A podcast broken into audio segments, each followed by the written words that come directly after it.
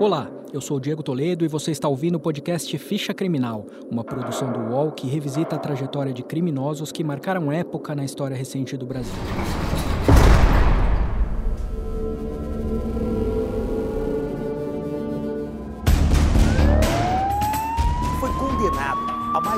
100 anos de prisão na madrugada de hoje. Foi condenado a Vai te 20 deixar. anos e um mês de prisão e matou A Corregedoria da Polícia Militar de São Paulo e a 2015 Polícia Civil abriram inquéritos para apurar a o morte de feminicídio quatro de um homem que matou a namorada a golpes de canivete.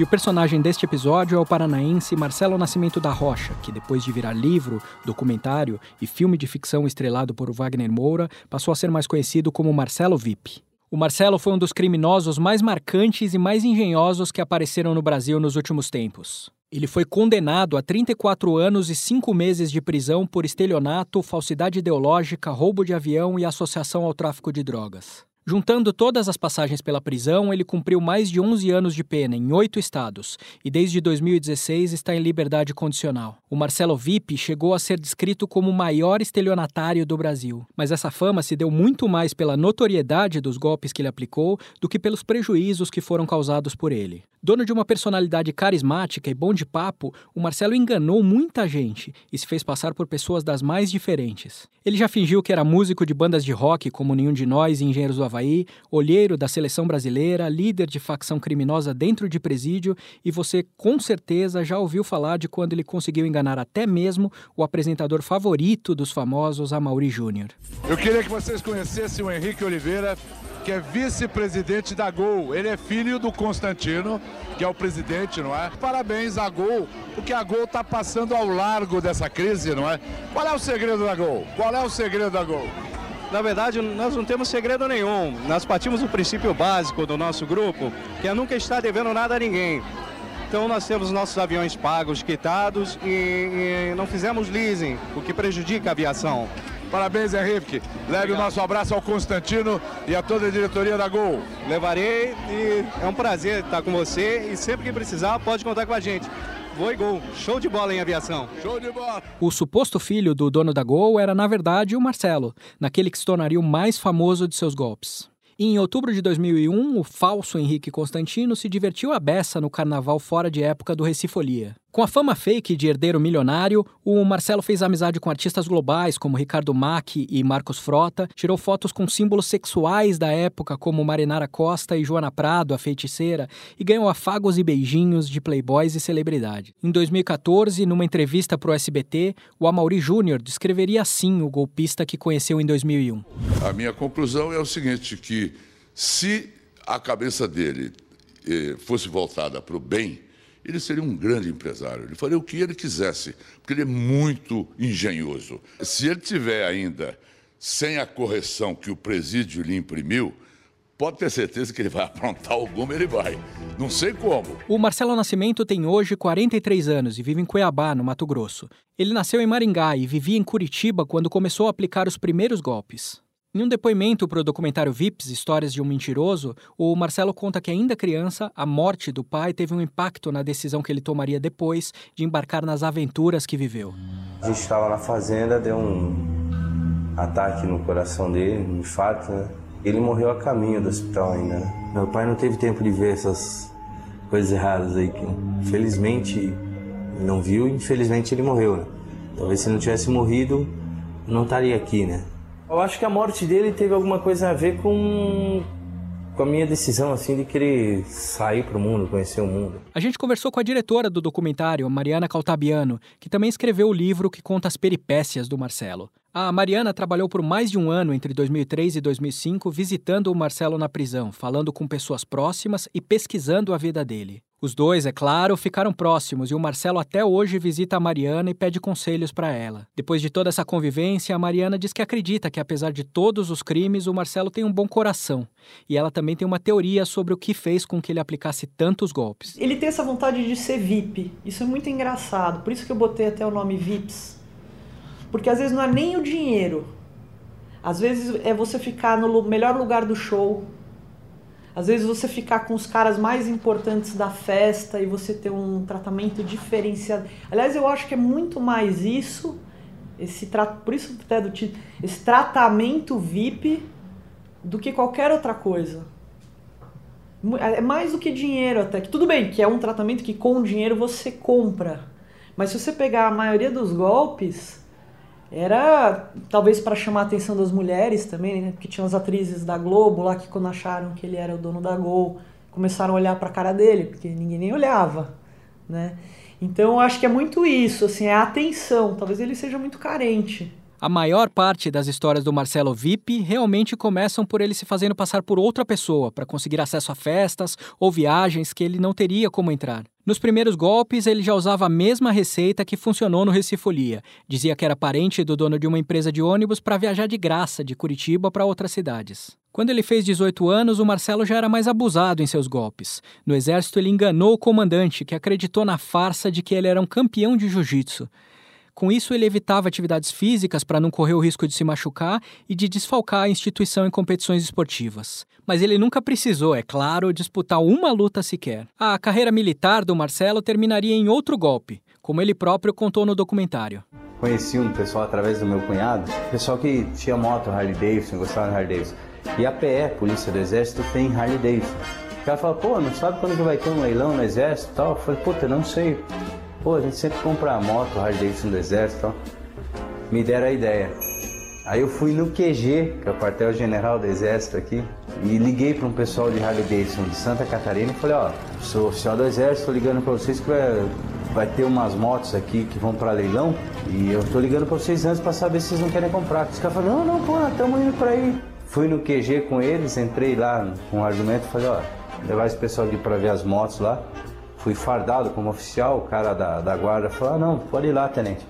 Fui com eles, entrei no galpão onde estavam as motos Harley, falei, ó, que vai vender essas duas aqui.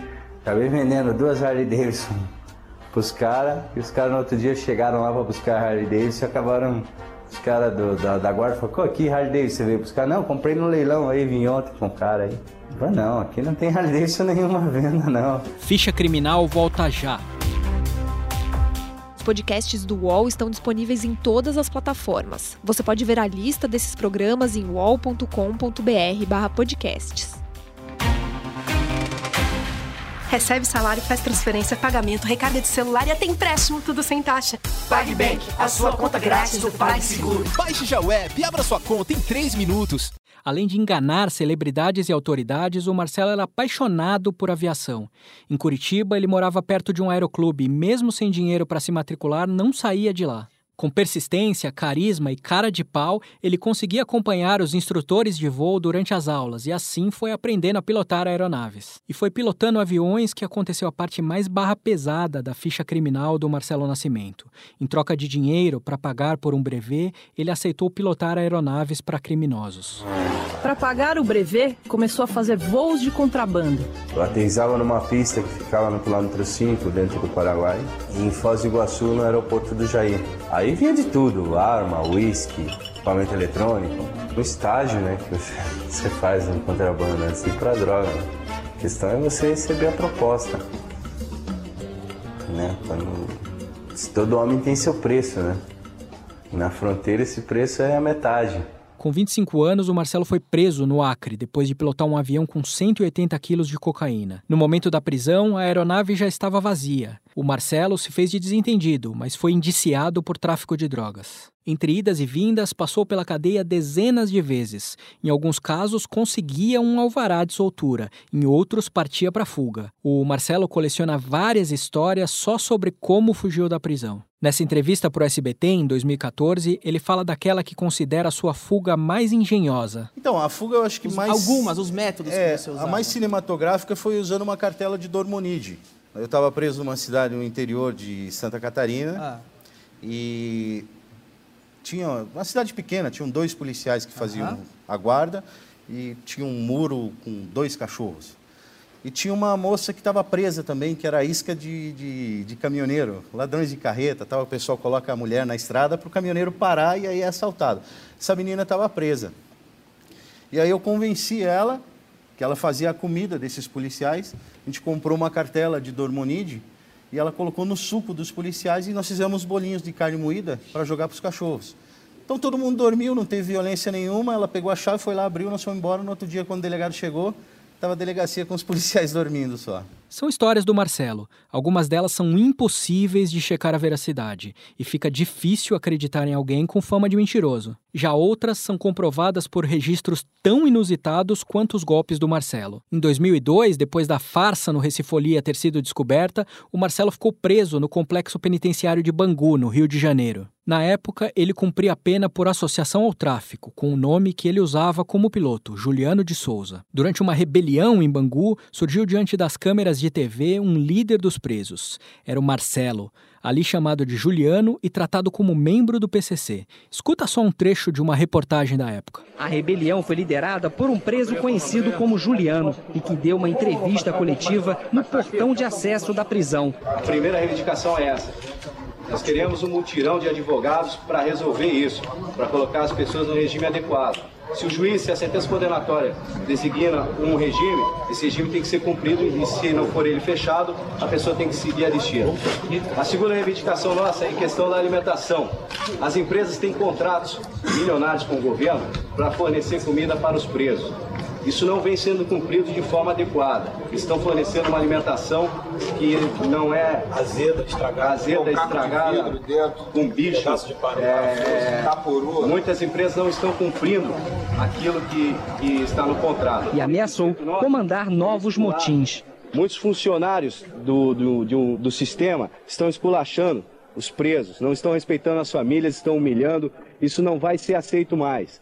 O que houver de represália contra nós agora, a nossa forma de resposta vai ser essa. Juliano disse que as organizações criminosas Comando Vermelho e PCC estão se unindo. Já se uniram. Já estamos unidos. Somos uma família só. Brasil todo. Nós ainda somos em poucos do PCC aqui no Rio de Janeiro, mas é uma família só. A nossa maioria está na, na liberdade, graças a Deus. A nossa entrevista acabou agora. O mesmo rapaz gordinho que tinha aparecido meses antes no programa do Amaury Júnior como herdeiro milionário da Gol, agora surgia como líder de rebelião em Bangu e porta-voz de uma aliança entre PCC e Comando Vermelho. Depois de alguns anos, ele mesmo fez questão de dizer que essa parte também era mentira e que ele nunca pertenceu a nenhuma das facções criminosas que dominam os presídios do Brasil. Depois do sucesso do livro, do filme e do documentário com as histórias dele, o Marcelo deu uma acalmada. Cumpriu parte da pena pelos crimes que cometeu e conseguiu a liberdade. Nos últimos anos, ele chegou a voltar para a prisão algumas vezes, mas sempre conseguiu sair pela via legal, sem apelar para fugas. E ninguém teve mais notícias dos golpes mirabolantes que fizeram a fama dele. O Marcelo perdeu peso e ficou mais velho. Ele garante que o passado de gordinho trapaceiro ficou para trás. Ele também escreveu um livro de ficção e hoje trabalha como produtor artístico em Cuiabá. Na entrevista para o SBT em 2014, ele disse que agora usa a habilidade de persuadir pessoas para o bem e até deu uma canja cantando uma música do Legião Urbana, porque ele jura que é melhor do que o Wagner Moura.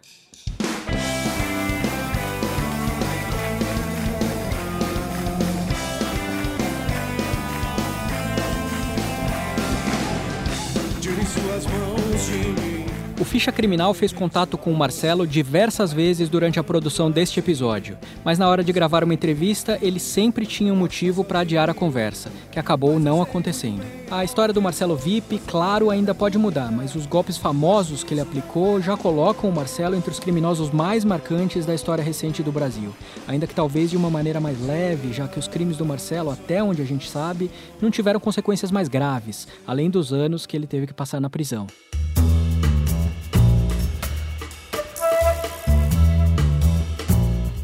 Este episódio de Ficha Criminal termina aqui. Você pode ouvir este e outros podcasts do UOL em noticias.uol.com.br podcasts. Ficha Criminal tem reportagem e locução de Diego Toledo, edição de áudio de Amer Menegassi e coordenação de Juliana Carpanês.